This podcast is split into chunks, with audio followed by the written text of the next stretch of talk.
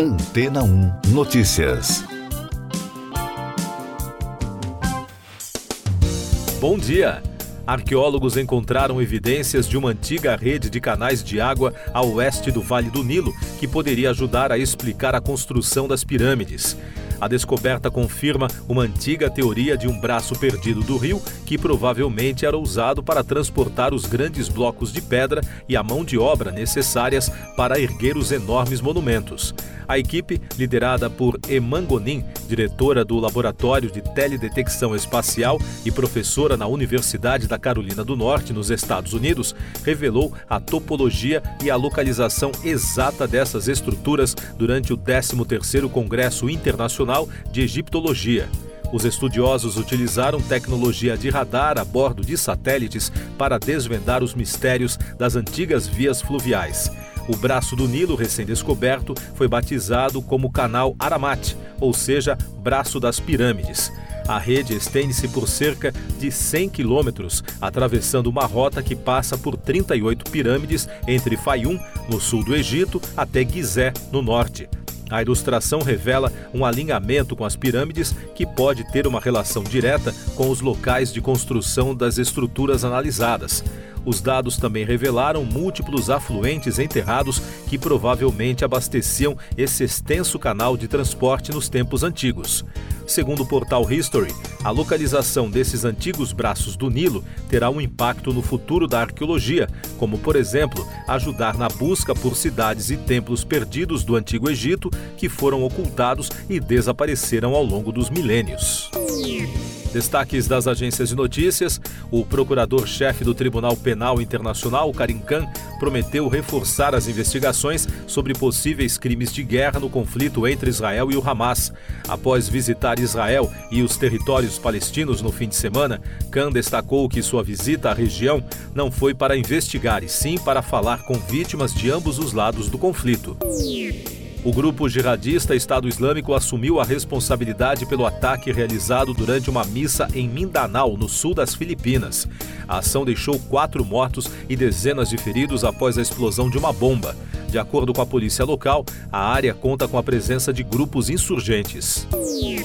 Os destaques da COP28 a União Europeia anunciou que vai investir 2 bilhões e 300 milhões de euros de seu orçamento nos próximos dois anos para apoiar a transição energética no bloco e em todo o mundo. A informação foi divulgada pela presidente da Comissão Europeia, Ursula von der Leyen, no lançamento do Compromisso Global sobre Energias Renováveis e Eficiência Energética em Dubai.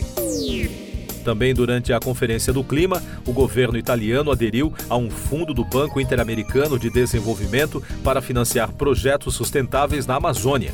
O Ministério Italiano do Meio Ambiente e Segurança Energética e a Agência Espanhola de Cooperação Internacional para o Desenvolvimento comprometeram-se com 5 milhões de euros para o Fundo de Bioeconomia e Gestão Florestal Amazônica do BID. O programa foi lançado em 2021 com aportes da Alemanha, Holanda, Suíça e Reino Unido. E durante um painel com representantes do Brasil, o presidente do Banco Nacional de Desenvolvimento Econômico e Social, Aloysio Mercadante, apresentou um edital de 450 milhões de reais para investir na restauração de grandes áreas desmatadas ou degradadas do bioma amazônico. O valor faz parte do programa Arco de Restauração da Amazônia. Os recursos irão sair do Fundo Amazônia, formado por doações de fundos soberanos, da venda de recursos minerais e petróleo. Eu sou João Carlos Santana e você está ouvindo o podcast Antena 1 Notícias, agora com os destaques das rádios pelo mundo, começando com informações da CBC de Toronto. A cantora Avril Lavigne, o humorista Rick Mercer e o astro do hockey Conor McDavid foram alguns destaques na cerimônia de 25 anos da Calçada da Fama do Canadá. 13 bandas de rock canadenses das décadas de 70 e 80, incluindo Glass Tiger e Loverboy, nomeadas em setembro para o rol dos homenageados, também marcaram presença. Chad Allen, ex-vocalista e compositor do grupo The Guess Who, morreu aos 80 anos. O multi-instrumentista foi homenageado em vida em várias oportunidades por suas contribuições à música canadense. Ele também teve papel importante na formação da banda Backman Turner Overdrive. Os destaques agora da mídia americana, começando com informações da rede iHeart. Will Smith confirmou uma sequência do sucesso de bilheteria A Lenda, de 1985 ao responder uma pergunta no fim de semana durante o Festival Internacional de Cinema do Mar Vermelho em Jeddah, na Arábia Saudita, o astro afirmou que o roteiro acabou de chegar e que ele está ansioso por uma ligação de Michael Jordan. A data oficial da continuação ainda não foi anunciada, enquanto os atores se familiarizam com o novo roteiro, de acordo com reportagem da Variety. E da Fox News, o bilionário Jorge Soros foi criticado pelo embaixador de Israel na ONU por injetar mais de 15 milhões de dólares numa rede de organizações não governamentais que apoiam o grupo palestino Hamas. Em entrevista à Fox News Digital, Gilad Erdan afirmou que as doações de Soros a organizações que buscam a destruição do Estado de Israel como Estado judeu são vergonhosas. Siga nossos podcasts em antena1.com.br. Este foi o resumo das notícias que foram ao ar hoje na Antena 1.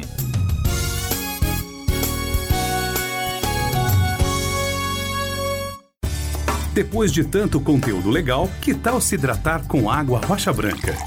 O consumo regular de água durante o dia traz benefícios para a saúde, como, por exemplo, manter a pele bonita e hidratada. Rocha Branca, da fonte direto para a sua casa. Depois de tanto conteúdo legal, que tal se hidratar com água rocha branca? O consumo regular de água durante o dia traz benefícios para a saúde, como, por exemplo, manter a pele bonita e hidratada. Rocha Branca, da fonte direto para a sua casa.